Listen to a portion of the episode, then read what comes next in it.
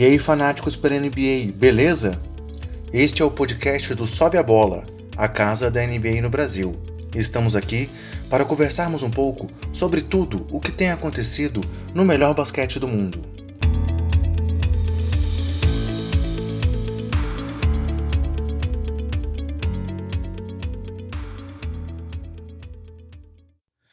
Nessa nossa terceira edição do podcast, nós vamos continuar então com o nosso preview para a próxima temporada. E aí, um pouco diferente do que a gente estava planejando até a última edição, nós decidimos fazer agora mais quatro programas, cada um deles abordando quatro times. E nesse programa agora então a gente vai falar sobre os quatro times que ficaram entre a quinta e a oitava posição no leste. Quais foram esses times mesmo, Brunão? É, hoje a gente vai falar um pouco sobre Washington Wizards, é, Milwaukee Bucks, Miami Heat e também sobre o Indiana Pacers. É, e eu também queria lembrar a todos vocês que, como a gente também falou na última edição, é, a gente está soltando no site lá no, no, no sobeabola.com.br, que é o nosso portal onde tem todas as notícias, tudo que está sendo divulgado pela NBA, a gente solta uma informação lá no site. É, a gente está soltando prévias completas dos times. Então, os 14 times que a gente falou até a última edição, todos estão já com os previews é, publicados. E agora que a gente está começando já com os times dos playoffs, estamos soltando também um time por dia, sempre intercalando entre o time da Conferência Oeste e um da Conferência Leste, seguindo também essa ordem de classificação. Então, começando agora aqui já sobre o assunto do dia, vamos falar um pouco sobre o Washington, como o Bruno disse, que foi o oitavo time do leste na temporada passada. É, se a gente for olhar, o Washington é um time que tem sido marcado muito pela irregularidade. É, foram três desclassificações em semifinais de 2014 para cá. 2014, 2015 e 2017 caíram nas semifinais. É, ano passado, eles, eles acabaram caindo na primeira rodada e em 2016 eles sequer chegaram aos playoffs. Você acha que esse ano pode ser um pouco diferente a história dos Wizards, então, Bruno? É, eu não sei bem o que pensar dos Wizards, porque, como você falou, eles são meio inconstantes, então é difícil ler o que, que eles podem fazer durante essa temporada e até durante os playoffs. É, eles têm um jogador que é espetacular, que é o John Wall. Ele é um, assim, um armador muito, muito bom, ele é top da liga e alguns anos atrás muita gente pensava que ele podia brigar por MVP. Eu acho que ele ainda tem gás para queimar, ele pode chegar numa briga sim por MVP mas ele tem que ser mais constante. Na última temporada ele acabou ficando machucado bastante tempo, isso comprometeu um pouco a equipe, mesmo a equipe no final tendo resultados melhores sem ele do que com ele. É lógico que você não contar com seu melhor jogador é algo que prejudica, prejudica todo o trabalho, ainda mais todo o tempo que, que ele já tinha no time, todo o tempo que ele. todo o entrosamento que ele já tinha com o Bradley Bill e os outros atletas do time. Então, apesar disso, eu acho que o, o Washington fez mudanças interessantes nessa pré-temporada, né? Eles vão contar agora com o Dwight Howard, que é um grande pivô, querendo ou não. O problema dele é um pouco pensar que talvez ele seja melhor do que ele é. Na verdade, não é melhor do que ele é. é o problema dele, na verdade, é insistir em coisas que ele não sabe fazer, em vez de aproveitar as coisas que ele sabe fazer como poucos na, dentro da quadra, né? Ele insiste em querer arremessar, querer jogar com fade away, jogadas que ele não tem o menor tato, pelo menos nunca mostrou, né? Acho que era uma parte do jogo dele que ele precisava evoluir muito se ele quisesse se destacar por isso. Eles também contrataram o Austin Rivers, que apesar de muitos falarem que ele só joga na NBA por causa do pai dele, lá nos Clippers, ele é um bom jogador, é um jogador que vai ser importante quando o Wall ou o Bradley Bill não estiverem na quadra, vai tentar manter um pouco o ritmo. Tem o Jeff Green também, que é um cara experiente, também tá lá. Também foi a outra contratação que o time fez. Então acho que o time deu uma encorpada. O time pode melhorar, eu acredito que vai melhorar. Acho que não vai ter problemas para estar tá, tá nos playoffs e acho que vai até passar da oitava posição se eu tivesse que apostar neles. Mas, assim, é complicado. É um time que precisa dar um passo a mais. O ainda mais no leste que está tão mais fraco do que no anos anteriores e tão mais fraco que o, que o oeste. Um time que tem um dos melhores backcourts, né, os, os, os combos de armadores é, da liga, que é o John, com o John e o Bradley Bill. Tem outros jogadores interessantes, Markif Morris, o Otto Porter, o Kelly Oubre Jr. e o, o o Satoransky, que foi quem substituiu o John Wall no, é, no tempo que ele ficou machucado na temporada passada. Então é um time mais encorpado do que era no ano passado e com mais tempo juntos. E eu acho que Dwight Howard nem se compara com o Marcin Gortat, que era o Cristiano ano passado. Então acho que nesse ponto eu acredito que vai dar certo sim. John Wall, Bradley Bill e Dwight Howard. E esse time pode surpreender sim, não é? Eles têm um, um bom elenco, talvez apareçam até alto no, nessa temporada. Ou quem sabe não, né? É, o, o Howard, como você falou, é um jogador que tenta talvez se adequar ao basquete mais moderno, sendo que a grande vantagem dele é o jogo de força que ele traz desde o começo da carreira, né? Ele chegou a falar agora nessa off-season que queria aproximar o jogo dele ao estilo do Kevin Durant e do Anthony Davis. Então, realmente, a sua colocação de que ele é um cara que parece que vê o jogo dele de uma forma diferente do que ela realmente é, é uma grande verdade. Mas o time realmente reforçou o banco, que era o ponto quando eles tinham um pouco mais de, de defasagem. E se você olhar para esse quinteto titular com o Wall, Bill, com o Otto Porter, que é um cara que durante boa parte da temporada ficou ali entre os melhores jogadores em, em arremesso de três, é, o próprio Marquinhos Morris e o Howard, realmente é um quinteto de respeito considerando a Conferência Leste, né? Realmente a questão é saber como é que vai ser, principalmente o encaixe do Dwight Howard no time, com relação ao entrosamento fora das quadras com os, os outros colegas, porque Washington já é um lugar que estava meio que sempre envolto ali em confusões. Chegou a ter um momento em que na temporada passada os jogadores falaram que o time estava jogando melhor sem o John Wall, houve um bate-boca entre ele e o Gortat que acabou saindo agora. E nós sabemos que o Howard é um cara que não é, digamos assim, o melhor companheiro de time que existe na NBA, né? Ele teve problemas na passagem dele por Los Angeles, é, por querer, digamos, disputar espaço com com Kobe Bryant. Em Houston também ele teve alguns atritos com o, o James Harden. É, agora teve duas passagens relâmpagos por, por Atlanta e por Charlotte, onde os números deles não foram ruins. Se você pegar os números dele na temporada passada, ele teve 16,6 pontos de média, 12,5 rebotes e teve 1,6 bloqueios. Então, assim, são números bastante é, é, representativos para um pivô. Considerando que, que ele teve até uma partida de 30 pontos e 30 rebotes, a gente pode ver que, assim, nas estatísticas, ele contribuiu. Só que às vezes parecia que o encaixe do time não era o melhor quando ele estava em quadra. Então tem que saber se ele vai conseguir encontrar esse encaixe aí no, no, em Washington. E é isso talvez seja a grande dúvida é, que eu tenha com relação até que ponto esse time pode chegar. Que o Howard é um jogador melhor que o Gortat, isso é indiscutível. A questão é saber como é que vai ser esse encaixe dentro do time. É, minha grande dúvida é essa, saber como é, que, como é que as coisas vão acontecer. Porque realmente o banco, com o Rivers, com o Jeff Green, com o Kelly Oubre, que também é um cara que contribuiu bastante, é um banco também que já está melhor que o do ano passado. Resta saber na hora do vamos ver até onde que eles vão entregar. É, o Howard é isso mesmo que você falou, ele teve muitos problemas de vestiário, todos dizem que não é um cara fácil de lidar fora das quadras. E mas dentro de quadra eu acho que pode ter um encaixe legal, porque eles precisam de um jogo mais forte é, embaixo da cesta, porque eles já têm dois dos melhores jogadores da posição 1 e 2 da liga, são dois All-Stars e provavelmente vão estar no All-Star no ano que vem também.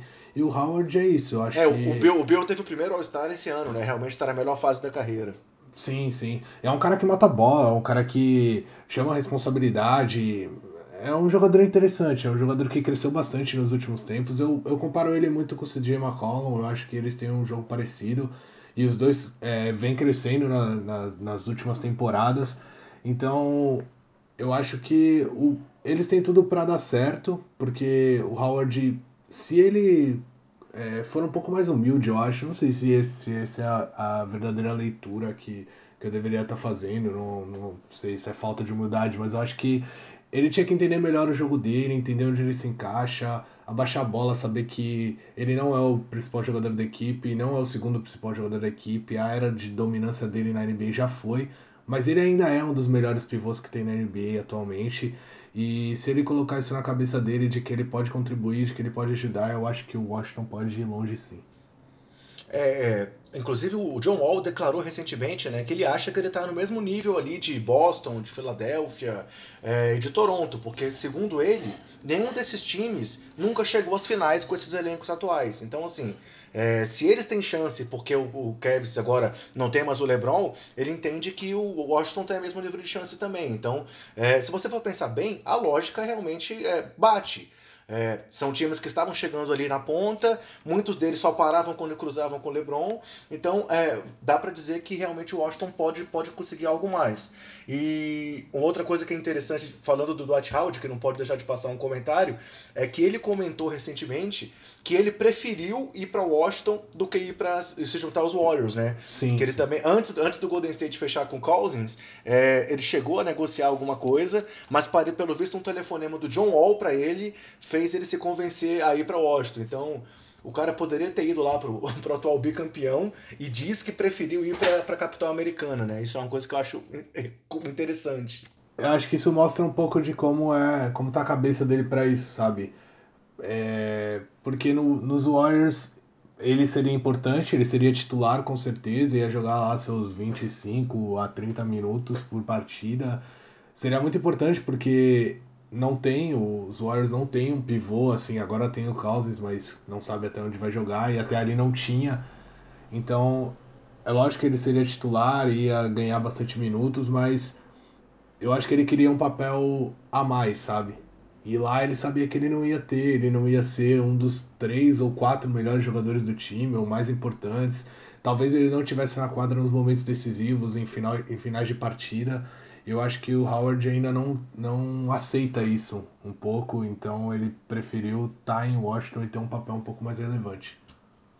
É, pode ser também que essa seja a última chance do técnico, né, do Scott Brooks, que foi criticado ao extremo quando estava lá em Oklahoma, porque não conseguia mudar o estilo de jogo do time, era aquele jogo muito individual, mas que em Washington também ele não conseguiu mostrar uma coisa muito diferente, né? Um jogo sempre muito apoiado no Wall e no Bill, e que agora, com essas, essa maior quantidade de peças à disposição, vamos ver se ele vai conseguir apresentar algo diferente, né? Se ele vai conseguir explorar o, o, o jogo do Otto Porter, se ele vai conseguir explorar o jogo do, é, do, do, do Howard, vamos ver se realmente agora eles conseguem pensar em ir além do que eles foram na temporada temporada passada, quando eles perderam na primeira rodada dos playoffs por 4 a 2 pro Toronto, né?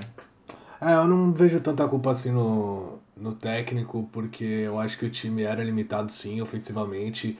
O Otto Porter começou a crescer mais no, na última temporada. Nas outras ele era um jogador que um pouco tímido ainda. O próprio Markif Morris nunca foi um grande pontuador. O irmão dele é mais do que ele e já era antigamente.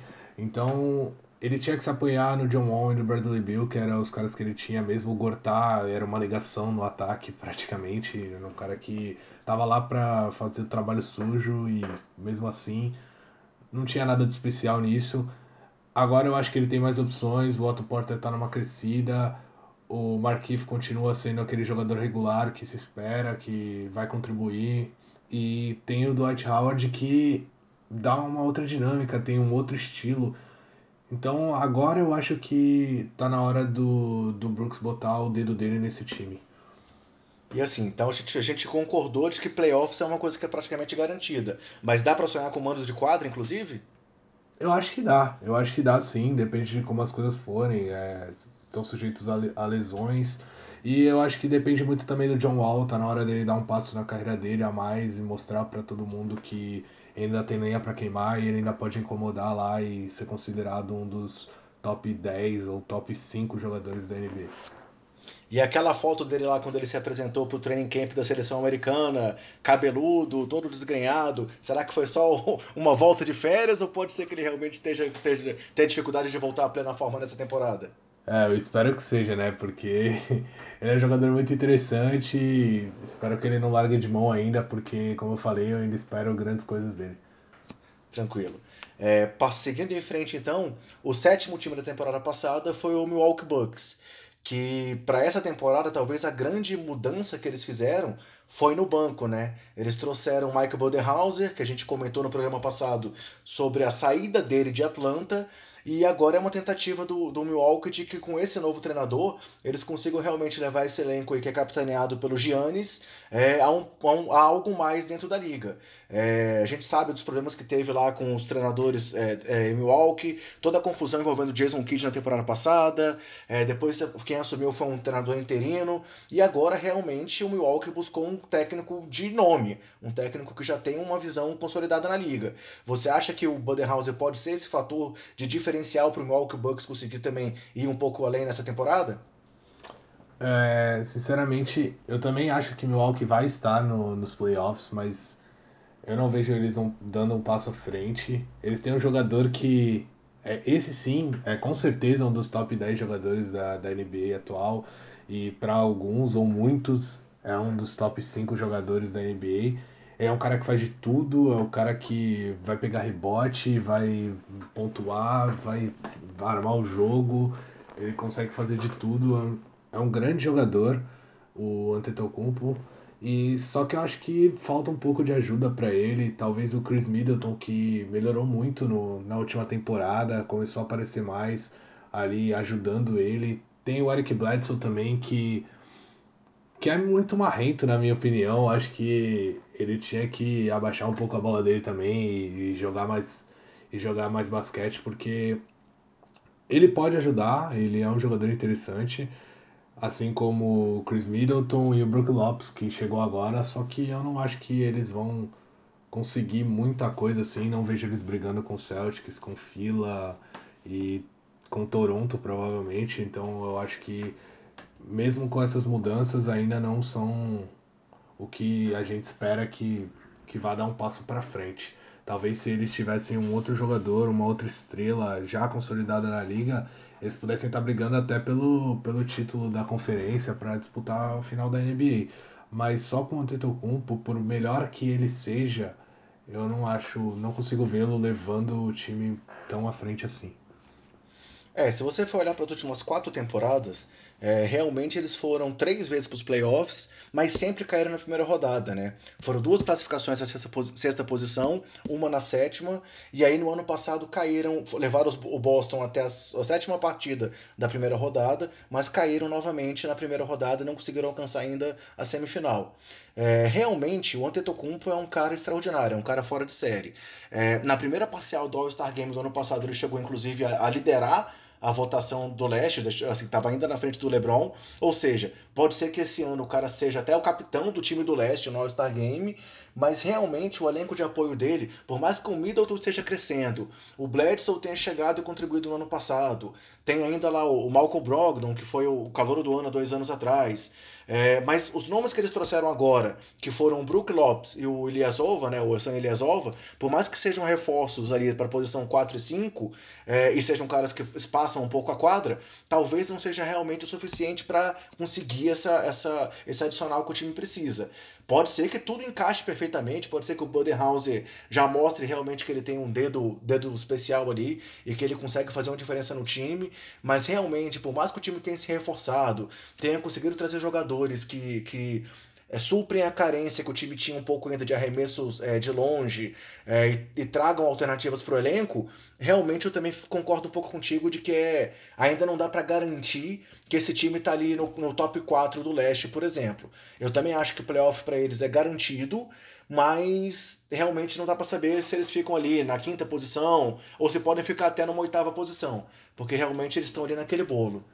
Ah, o time melhorou, trouxe um técnico experiente é, acho que ele vai sim arrumar a casa, acho que o time vai começar a jogar melhor, vai ter um padrão, acho que ele vai conseguir extrair ainda mais do Antetokounmpo, mas eu só vejo um jeito deles conseguirem é, sonhar mais alto do que estar nos playoffs, e é o Antetokounmpo jogando em Beast Mode, é, para MVP mesmo, é, para destruir com tudo, mas é muito difícil, cara, é um jogador só especial no seu time, e na NBA a gente sabe como é que funciona, é, nos tempos atuais tem vários times que tem mais de um jogador especial, mais um jogador que pode decidir.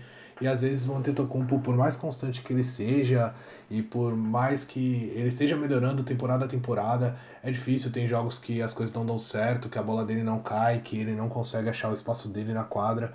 E aí o time depender de, dos outros jogadores como Eric Bledsoe, Chris Middleton, Brook Lopes, é, Tony Snell, Michael Brogdon. É bem difícil, é complicado. São, são caras experientes, são caras que têm rodagem na NBA, tirando o Michael Brogdon. É, são jogadores que até, como Chris Middleton, estão evoluindo, mas é difícil. Você precisa de um cara cascudo que constante, sabe? Um cara que bota mais medo também no, nos adversários. E infelizmente o Milwaukee só tem o, o Giannis. Então eu acho que se ele não jogar num, assim, muito acima, muito mesmo acima, ah, um pouco parecido com o que o Anthony Davis fez ano passado, depois que o DeMarcus Cousins se machucou, que foi botar a bola embaixo do braço e falar, ah, eu vou fazer 30 pontos por partida todo jogo, ninguém vai me segurar, vou pegar 12 rebotes, 11 rebotes por jogo. E mesmo assim, a gente viu o que aconteceu quando eles pegaram o Warriors pela frente, então é complicado. Eu acho que ele pode levar o time longe, mas é muito difícil que ele leve tão longe a mais que os playoffs, né? Numa final de conferência ou final de NBA, por exemplo. Se você pegar a, a tabela de estatísticas dele, assim, realmente é uma coisa que é impressionante, olhando a evolução dele ano a ano, né? Um cara que na primeira temporada teve 6.8 pontos, na segunda subiu para 12.7, na terceira 16.9, Aí na temporada, duas temporadas atrás, 22.9 e agora na última 26.9 pontos por jogo. É, e assim, é um não foi monstro. só em pontos que ele evoluiu. Ano a ano ele sobe também em rebotes, ele sobe também em assistências. É, o cara é um monstro, o cara realmente é, é, é, impressionante. Na temporada retrasada, se não me engano, ele, ele foi o líder de todos os, os quesitos, os cinco principais Exatamente. quesitos sim, da equipe sim. de Milwaukee. Então isso mostra isso o como o cara é especial e é um cara dedicado, é um cara jovem, é um cara que, assim, ninguém esperava nada, entendeu? No draft ele não foi uma escolha alta, acho que foi a 15 escolha ou algo perto disso. Ou seja, se ele foi a 15, ele nem foi uma escolha dos times da, da loteria, então ele é um cara que ninguém esperava e ele evoluiu muito, é, melhorou o jogo dele, viu os pontos que ele poderia melhorar e, assim, é um cara que é fisicamente. muito privilegiado. Um cara grande como ele, com a agilidade que ele tem, velocidade nos pés, é, tem a possibilidade de fazer dribles, achar passes, então ele é um e é um cara centrado que, que sabe o que quer, entendeu? Sabe que quer melhorar, sabe que precisa melhorar, procura melhorar as coisas que ele precisa. E tá é. treinando com Kobe Bryant. é, então, é, é, ele tem um espírito vencedor. Eu acho que o que falta para ele vencer a liga em alguns é, em alguns anos é uma ajuda mesmo. Acho que se ele tiver uma ajuda, um cara que, que consiga dar um help para ele quando as coisas não estiverem dando certo para ele, acho que ele tem tudo para brigar aí pelo título daqui a duas ou três temporadas. Só mais dois comentários da formação do elenco dos Bucks. Assim, no draft eles trouxeram é, um jogador que foi essencial para o título de Vila Nova, que destruiu, fez, fez, chover bola, né? O Dante de Vincenzo. Sim. E uma outra coisa que foi um, um passo que o Milwaukee deu para essa temporada foi a desistência do Jabari Parker, né? Que era um cara que eles também estavam apostando ali talvez para ser o segundo nome do time, mas que devido às lesões eles decidiram é, é, até liberá-lo esse ano. É, ele era agente livre restrito, eles tiraram a restrição do contrato e ele acabou indo para lá em Chicago, né? Como a gente já falou sobre, sobre ele um pouco no programa passado, mas realmente é uma coisa que mostra também uma mudança de postura da franquia. Não quiseram mais apostar num jogador que ainda não tinha entregado até agora, para realmente apostar todas as fichas no, no Giannis e talvez ali no Chris Middleton como segundo nome, o Bledson e realmente tentar chegar em outro patamar, né? É, essa mudança deles mostrou que eles querem dar um passo a mais, uma coisa de cada vez, é lógico. Milwaukee não é o grande centro que todo mundo quer jogar, mas talvez com o Giannis mostrando todo esse basquete que ele vem mostrando, é, consiga atrair outra outra estrela para lá numa próxima temporada ou numa seguinte. Então, acho que eles fizeram certo. É, eu apostaria no Jabari Parker, mas não sei se eu apostaria se eu fosse o general manager lá de, de Milwaukee, porque eles já apostaram algumas vezes e ele não estava entregando realmente. Então talvez a melhor escolha seria ele buscar um, novos ares na, na carreira dele e Milwaukee também buscar novas alternativas. Foi o que aconteceu. É, e nos últimos playoffs, assim, o Giannis também acabou alcançando uma outra marca de respeito pela franquia, que ele se tornou o primeiro jogador desde o Karim do Jabbar quando ainda se chamava Leo Alcindor, lá nas finais de 74, a ter vários jogos com 30 pontos ou menos, ou mais, ou 10 rebotes ou mais numa série de playoffs. Então, eles forçaram o Boston até o jogo 7, mas realmente caíram diante do elenco mais completo de Boston. Vamos ver até onde eles podem chegar nessa temporada, né? Sim. É, seguindo aqui então para o próximo time, né, o, o time que ficou na sexta colocação da temporada passada foi o Miami Heat. Que se a gente for parar para olhar o que aconteceu com ele nessa, nessa off-season, foi o time que menos se movimentou. É, nem, nem escolha do draft o Miami tinha para fazer nessa temporada. Então, o que eles realmente fizeram foi a manutenção do elenco. Eles é, conseguiram renovar com ele Ellington, que foi um cara que surpreendeu a muitos na temporada passada, é, com as suas bolas de três. Renovaram com o Donis Haslem, que, Haslem, que é um outro veterano da franquia, e um dos únicos dois jogadores que são tricampeões pelo Miami Heat. E o outro, todo mundo sabe muito bem quem é, né? Que é o Dwayne Wade, que também anunciou que vai para sua é, é, última, última dança, dança, né? A última temporada dele. Será que esse time do, do Miami aí, com esse monte de jogador é, é que não são, assim, digamos, estrelas na liga, pode conseguir também dar um passo a mais? O que, que você acha? É, eu vejo o Miami um pouco estagnado, se você quer saber, essa é a minha sincera opinião. Eu vejo os outros times tentando fazer alguma coisa e eu acho que os times que a gente citou até agora, além de estar tá tentando, acho que vão conseguir. Acho que o Dwight Howard é uma boa peça para o Washington, assim como o Bodenhouse é, é, um, é um passo a mais que Milwaukee está dando. E eu não vejo o Miami fazendo isso, então eu acho que Miami vai fazer a temporada de despedida do, do Dwayne Wade que ele merece. Vão dar para ele aquele desfile igual é, o Lakers na temporada retrasada deu para o Kobe Bryant. Então, eu não. Assim, eles brigam pro playoffs, eu acho que brigam. É um time interessante. Tem o Goran Dragic, tem o John Waiters, que é um jogador que se acha o melhor jogador da liga, mas é um bom jogador apesar disso. Eles têm o Hassan Whiteside que não mostrou nada na última temporada. A única coisa que ele conseguiu mostrar é que o contrato que deram para ele foi péssimo. Então é um cara que tá devendo bastante, mas tem um físico avantajado, consegue pegar, sei lá, 13 rebotes por partida. Então é um cara que se quiser, se centrar a cabeça dele, eu acho que ele pode ser bem importante. Eles têm outros jogadores interessantes, o, o próprio Kelly Olynyk, que há duas temporadas no Boston também foi importante. Na temporada passada jogou bem em Miami e há uma, há uma ou duas semanas atrás acabou com o Brasil lá jogando por, pelo Canadá no, no, na classificatória para o Mundial de Basquete do ano que vem. É, são jogadores interessantes, são jogadores já rodados, tem outros jogadores, Tyler Johnson, por exemplo, o Justice Winslow, que muito se espera dele, né? Muita gente esperava que na temporada passada ele desse um passo à frente na carreira dele, não aconteceu. Mas para mim continua sendo um jogador interessante, um jogador que ainda pode evoluir, então eu acho que Miami tem que apostar um pouco nele e no Ban Adebayo, que é o, o reserva imediato do Hassan Whiteside, que é outro jogador interessante, um jogador que tem um físico bem parecido com o Dwight Howard, que a gente acabou de falar. Então são, são dois jogadores que devem crescer, mas eu não vejo Miami indo para frente não. Eu acho que se eles conseguirem uma, uma vaga nos playoffs, devem conseguir uma vaga nos playoffs, mas eu não acredito que eles passem de primeira rodada, por exemplo, nos playoffs. Eu acho que é a temporada de despedida para o Dwayne Wade, para todo mundo ver a última dança dele mesmo, como ele falou, é, e, e, lembrar das coisas que ele fez e que ele ainda pode fazer, porque ele ainda tem uma, uma qualidade excepcional, ninguém pode falar, falar que não. Mas eu não vejo Miami indo muito para frente essa temporada, não. É, é, ele realmente declarou que ele não quer fazer uma, uma despedida que nem a do Kobe Bryant, assim, que ah, não é para ser só festa. O time tem, tem objetivos, o time quer voltar, continuar realmente indo para os playoffs e a intenção dele é colaborar por, com isso. Mas é óbvio que quando você olha para esse time, não tem como você pensar no que o Wade foi, no que o Wade representou, né? Afinal, o cara é um dos, dos seis jogadores que lideram uma franquia da NBA em pontos, assistência, roubo de bola e vitória. Você é, é, chuta algum dos outros nomes que estão nessa lista aí, de seis jogadores que lideraram time, uma franquia em pontos, assistência, roubos e vitórias na história?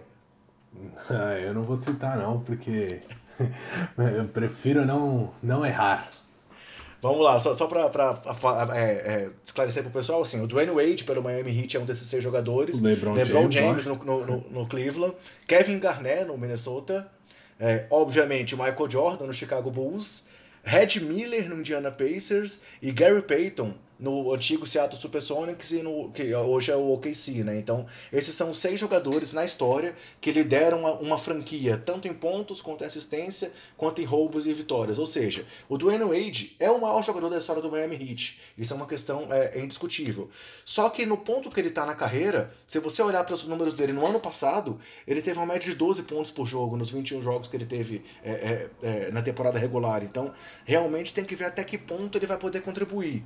Claro que ele tem partidas extraordinárias. Eu lembro que teve um jogo contra o Philadelphia nos playoffs em que ele destruiu, ele fez 28 pontos, ele fez jogadas incríveis e foi até o jogo em que ele se tornou o décimo maior cestinha da história dos playoffs, assim, mas é, realmente são, são flashes, né? Brincando um pouco aí com, com o apelido do cara, do, do Flash, são flashes daquele jogador do passado, né?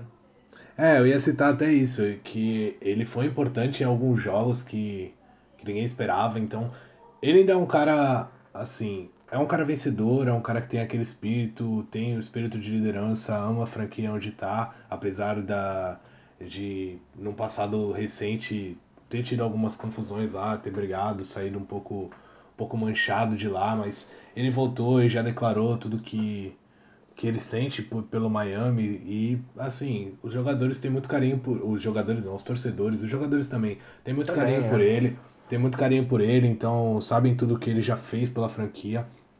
Ele é um cara que eu não acho que ele vai, vai entrar como titular, eu assim, aposto forte que ele vai vir do banco. Mas é, eu também. Com o retorno do John, John Waiters, ele deve ser o titular, né? Eu também aposto Waiters, que é. ele vai estar tá nos finais de jogos e, e a bola uhum. vai sempre procurar a mão dele, porque ele é um cara decisivo, é um cara que tem as costas largas, que pode errar e que Assim, o John Waiters adora essa bola, adora chegar no final do jogo e arremessar todas as bolas, mas eu acho que ele fez muito isso quando, quando o Dwayne Wade não estava lá. Acho que com o Dwayne Wade tem que dar a bola na mão dele sim.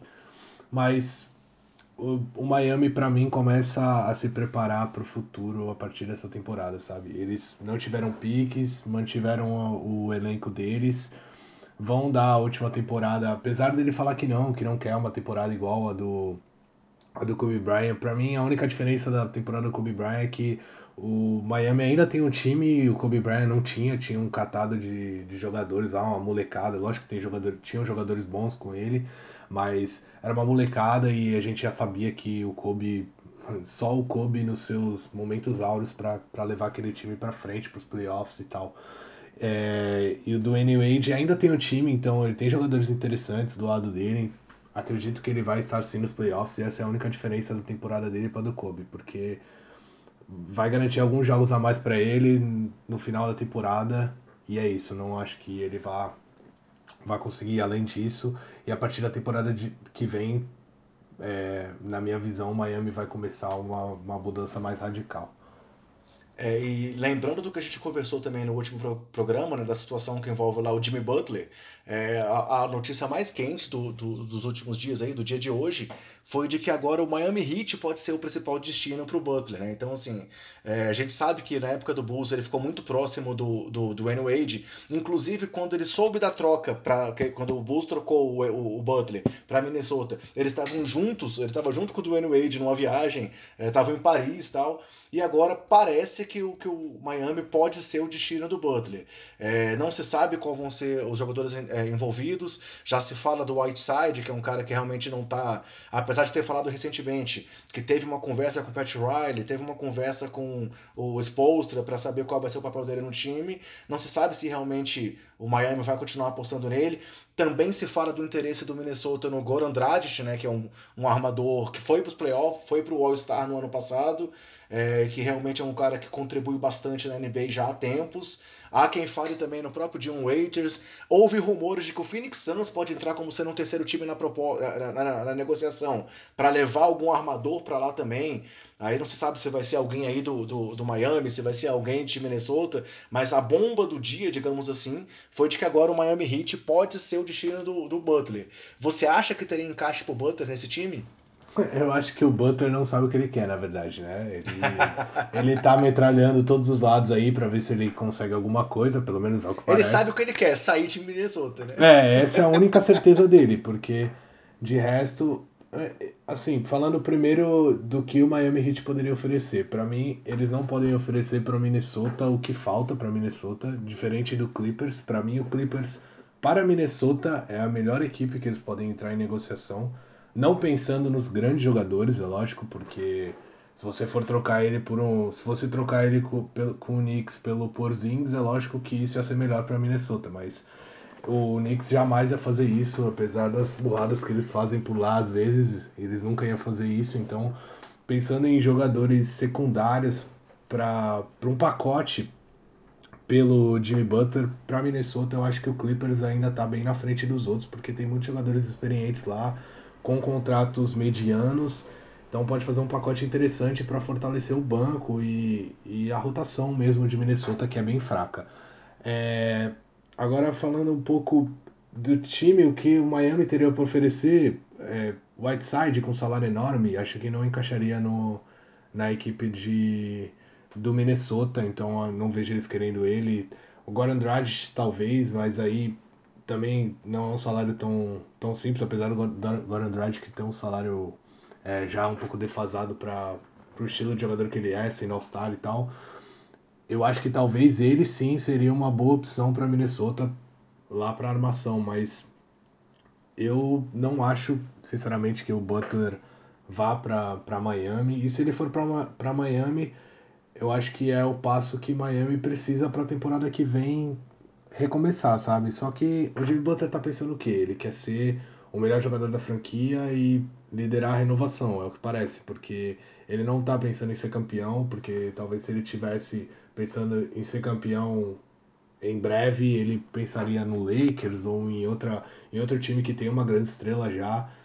É, os times que ele citou, eu acho muito difícil ele brigar pelo título em um ou dois anos, ou até três anos. Talvez ele ele devesse pensar um pouco nisso. Ele, apesar dele ser um jogador de 27 anos, se, eu não me, se não me salvo engano, é, 27 ou 28 anos, então ainda é um jogador jovem, tem lenha para queimar, mas eu começaria a pensar um pouco mais em ganhar alguma coisa, em ir para um time que pudesse oferecer mais para ele, e não um grande centro só para aparecer e, e ter o nome dele nas manchetes. É, ele, tá, ele tá com 29 anos.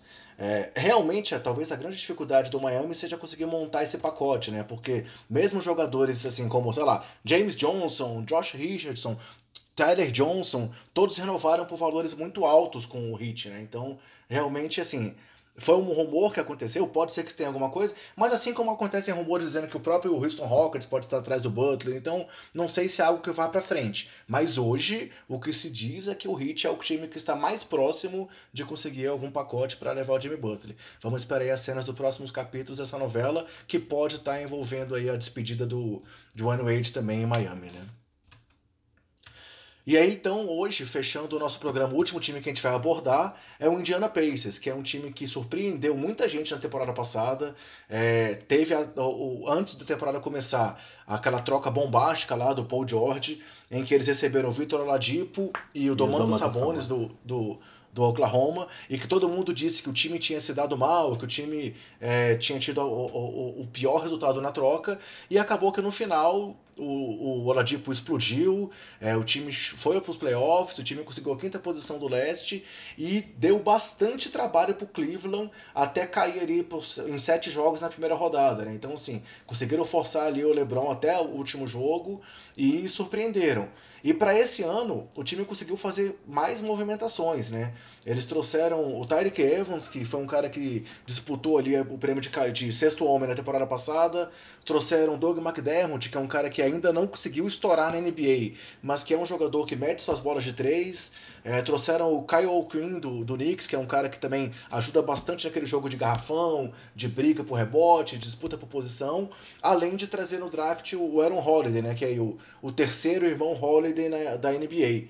É, será que o Indiana pode continuar evoluindo esse ano? Será que o próprio Oladipo pode crescer? Ou eles devem manter a mesma posição da temporada passada? O que, que você acha?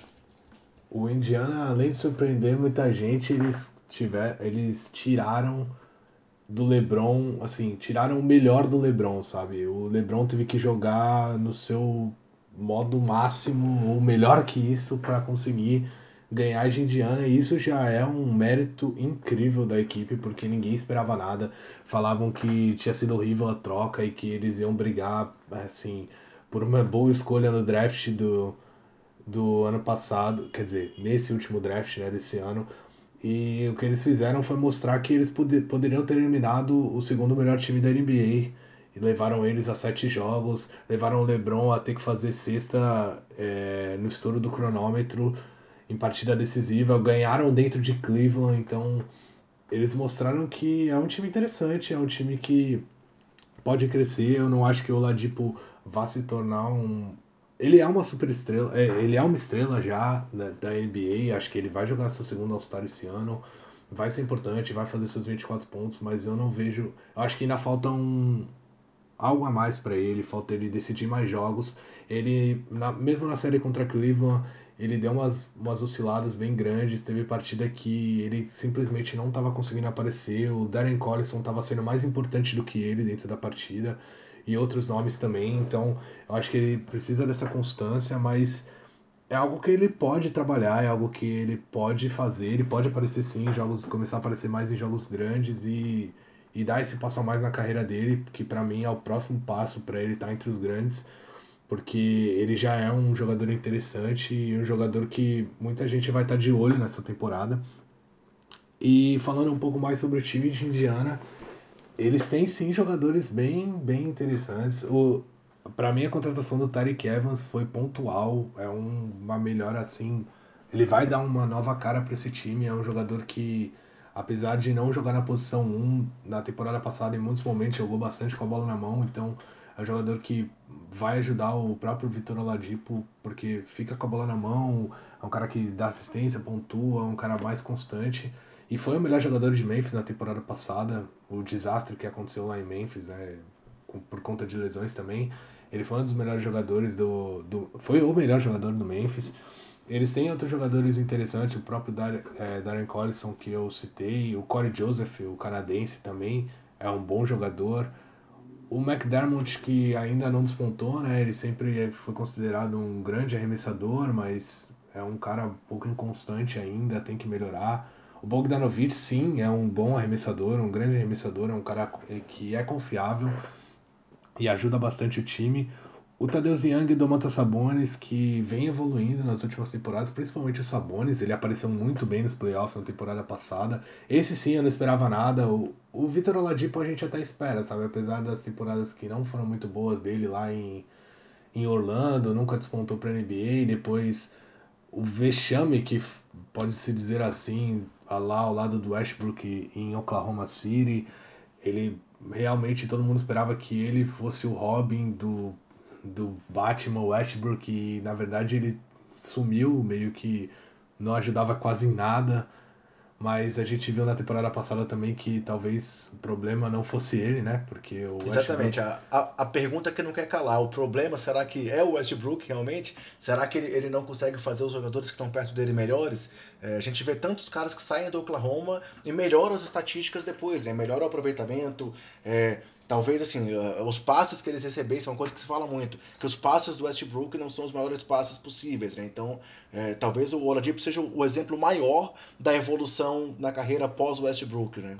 É, os passes dele são comprovadamente um, comprovadamente um dos piores, né? No caso, o Carmelo Anthony fizeram um estudo em cima dele e ele recebeu os piores passes da, da carreira dele. Não é à toa que ele teve a pior média de pontos da carreira, né?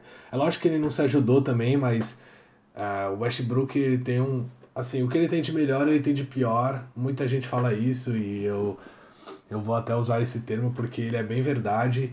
Tudo que ele tem de melhor também é o que ele tem de pior. Ele é um cara que é muito intenso, é um cara que gosta de partir para cima, sai correndo feito um louco. Ele tem um físico bem avantajado, então ele se aproveita disso. Só que quando você está em muita velocidade, que nem ele, é difícil você dar uma bola boa pro seu, pro seu arremessador que está no perímetro, que está na zona morta.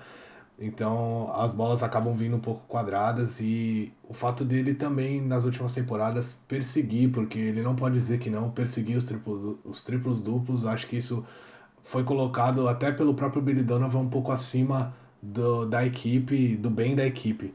Mas é, a gente vai deixar para falar do Westbrook. Na, isso, isso. No... Voltemos ao Indiana. Vídeos à frente. É, exatamente. Eu acho que a sequência do Ladipo não foi boa para ele, né? Porque o Orlando Magic não é bom para ninguém. Parece que todo mundo que tá lá não presta e quando sai começa a jogar. E depois ele saiu e acabou indo para Oklahoma, onde a gente, igual a gente estava discutindo agora, talvez é, o próprio Westbrook tenha atrapalhado um pouco ele. E em Indiana ele se achou, ele conseguiu mostrar o basquete dele, conseguiu mostrar o porquê que ele foi segunda escolha de draft. E eu acho que ele ainda pode evoluir ainda mais. Eu não acho que ele vai virar uma super estrela, mas pode sim, ele tem potencial para isso. O Indiana é um time jovem, é um time que muita gente não espera muita coisa. Eles têm o próprio Miles Turner, o TJ, o TJ Leaf, que foi draftado na temporada passada, era o melhor companheiro do, do Lonzo Ball lá em UCLA. Também é um jogador interessante, é um jogador alto que passa Será que o Miles Turner enfim vai estourar essa temporada, não? Oi, quem? O Miles Turner, será que enfim ele vai estourar essa temporada? Será que enfim é, então, vai corresponder às expectativas? Tá todo mundo falando um pouco sobre isso, né? Falando que tá na hora dele dar o passo a mais na carreira dele. Ele é um jogador jovem, um jogador bem interessante. É, é, ele é alto, consegue brigar, consegue matar bola. Então, ele tem bastante espaço na NBA atual para ele.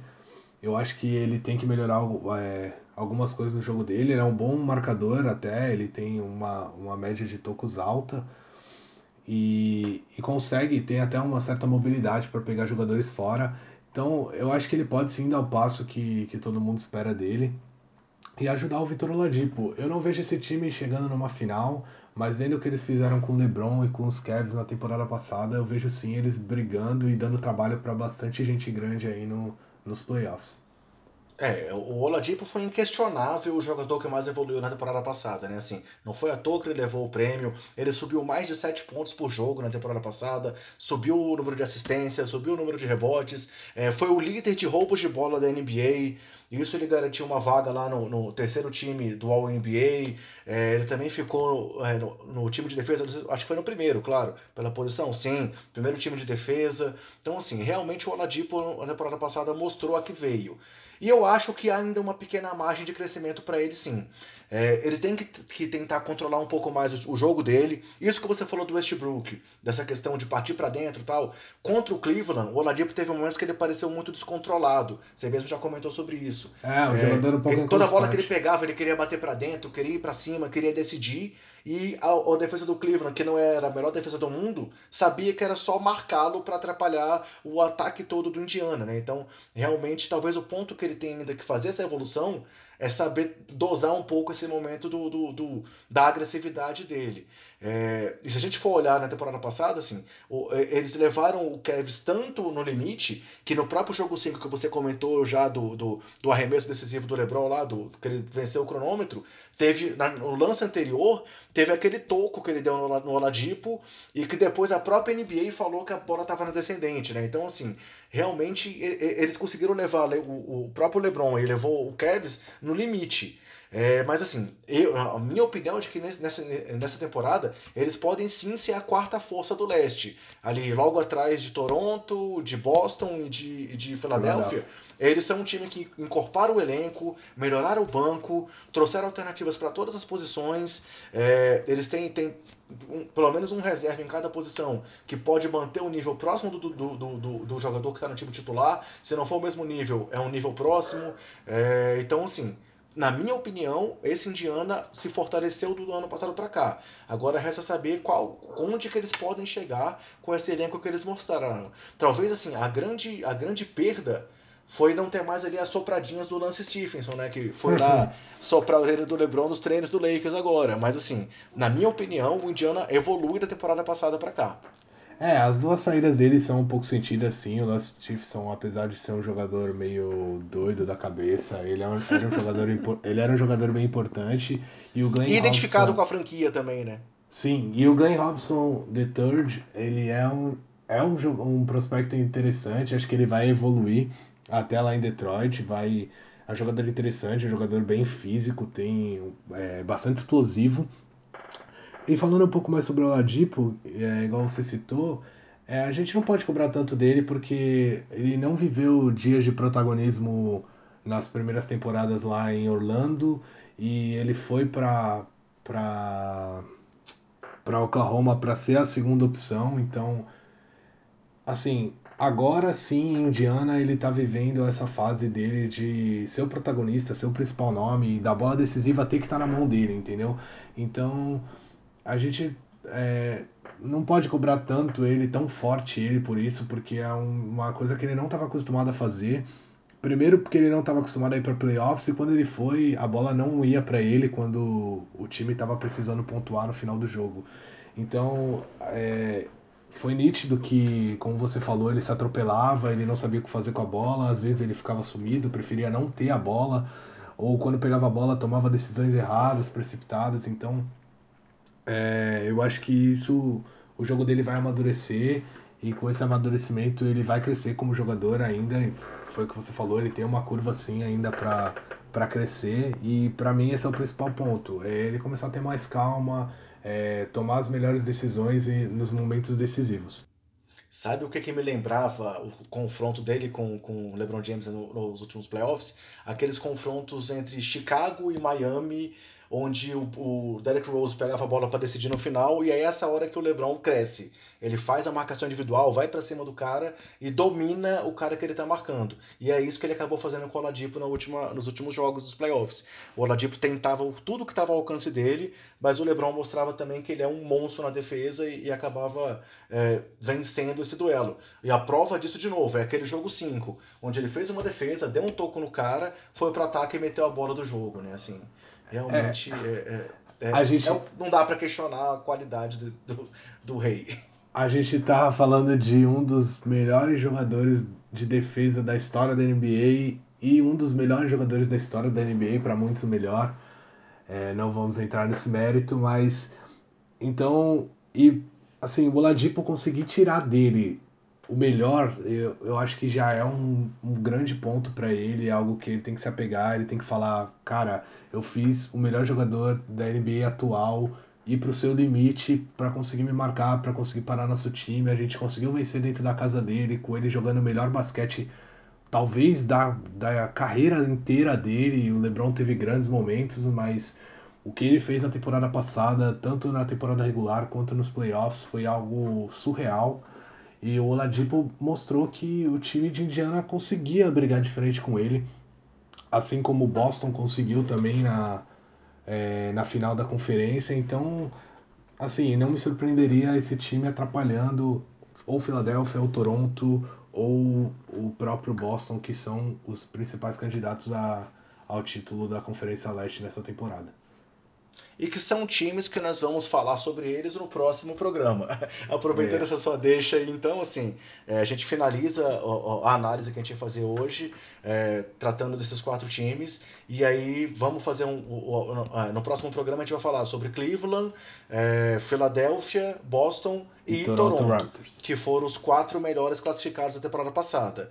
É, assim, a gente não vai. Então, vamos manter a, a, nossa programação. O nosso preview vai concluir ainda na semana anterior ao início da temporada, mas faremos então divulgação de mais três programas. Além desse que a gente está gravando agora, serão mais três programas para abordar os outros times que foram para os playoffs. É, queria aproveitar mais uma vez, então, para finalizar essa nossa, essa nossa conversa, para agradecer todo mundo que está nos ouvindo.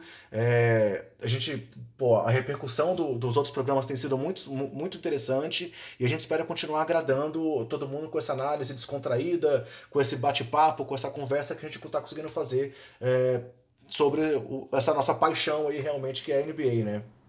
É, eu também queria agradecer todo mundo. É uma oportunidade que eu já queria é, ter antes. É, eu, eu queria gravar um podcast já há bastante tempo, porque é algo que eu gosto bastante de fazer. E eu queria agradecer também ao pessoal do site pela oportunidade que deu pra gente fazer isso. É, e meu destaque final é lembrar todo mundo www.sobeabola.com.br. Lá você vai encontrar tudo sobre a NBA e é um portal bem completo. Eu não tenho muito o que ficar falando sobre eles porque é só você entrar lá e conferir. Eu também gostaria de pedir, além de agradecer ao pessoal que está ouvindo, pedir um feedback do pessoal, pedir comentários, coisas que a gente pode melhorar aí, se o, se o pessoal puder deixar comentários, entrar em contato com a gente, falar coisas que eles esperam, coisas que eles querem ver melhores no podcast. É uma ótima ideia porque a gente quer cada vez mais melhorar e quer tocar esse projeto aí por bastante tempo. Isso, esse feedback pode vir por comentários lá no site, porque os, podcasts estão publicados é, lá no, no Sobe a Bola, pode vir pelo SoundCloud, pode vir pelos agregadores que vocês estão usando, e pode vir também pelas redes sociais do Sobe a Bola, né? Temos perfis também no Facebook, no Twitter, no Instagram.